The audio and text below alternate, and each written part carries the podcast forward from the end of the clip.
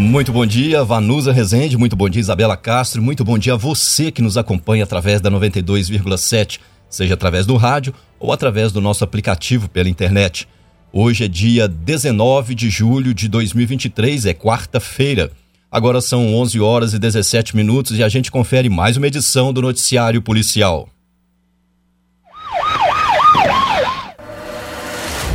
Na tarde de ontem, por volta de meio-dia, foi cumprido o mandado de busca e apreensão em desfavor de um adolescente de 17 anos no bairro Senhor dos Montes.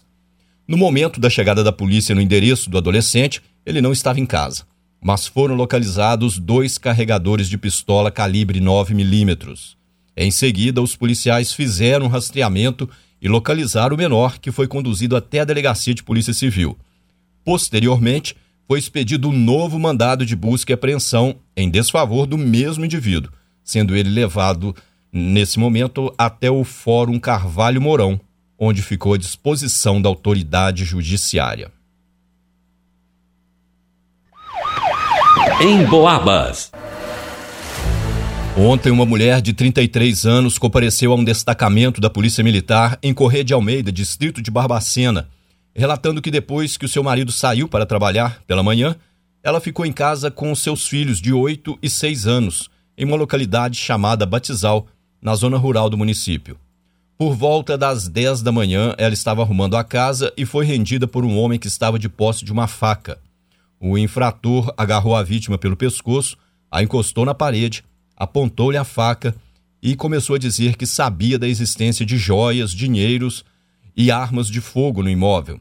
Então o criminoso passou a revirar a casa e furtou duas câmeras digital com as lentes no valor aproximado de 8 mil reais, dois cintos de couro, um cofre de moedas com aproximadamente 50 reais, uma televisão de 50 polegadas e duas garrafas de uísque. A vítima disse que o ladrão permaneceu no sítio até por volta das 13 horas e 45 minutos. Quando ele saiu, ela se manteve em casa com os filhos até a chegada do seu esposo, por volta das quatro da tarde. A perícia técnica realizou os trabalhos de praxe e liberou o local. Foram iniciadas diligências no intuito de identificar e prender o indivíduo. Noticiário Policial. Duas passageiras caem dentro de um ônibus da aviação presidente e precisam de atendimento na UPA. O ônibus teria freado repentinamente depois de ser esbarrado por outro veículo. No final da tarde de ontem, duas mulheres deram entrada na UPA de São João Del Rei depois de terem se machucado durante uma queda dentro de um ônibus da aviação presidente. Segundo o motorista do ônibus, um homem de 47 anos, ele conduziu o veículo placa GVQ final 53 pela rua Frei Cândido, no bairro Fábricas, quando ao chegar próximo ao semáforo foi esbarrado por um carro. Ele não soube identificar a placa do carro, mas aparentava tratar-se de um polo sedã de cor preta. Ainda de acordo com o motorista do ônibus, o automóvel mudou de faixa sem sinalizar e esbarrou no ônibus, e na sequência fugiu do local. Ele teria se assustado com o carro vindo na direção do ônibus e, para minimizar o impacto, pisou repentinamente no freio, o que ocasionou a queda de duas passageiras que estavam dentro do ônibus. Uma mulher de 42 anos, moradora do bairro Senhor dos Montes, se queixou de dores no joelho direito. E uma passageira de 69 anos, também moradora do bairro Senhor dos Montes, alegou sentir dores nas costas depois da queda e estava com o joelho direito inchado. As passageiras foram atendidas na unidade de pronto atendimento. O ônibus teve pequeno dano no para-choque dianteiro. Médica procura a polícia depois de descobrir que o seu nome consta em um falso atestado médico.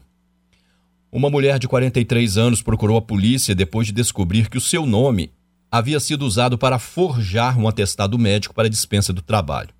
A médica informou à polícia que recebeu via WhatsApp o contato de uma cidadã que lhe enviou um atestado, o qual a sua funcionária teria lhe entregado.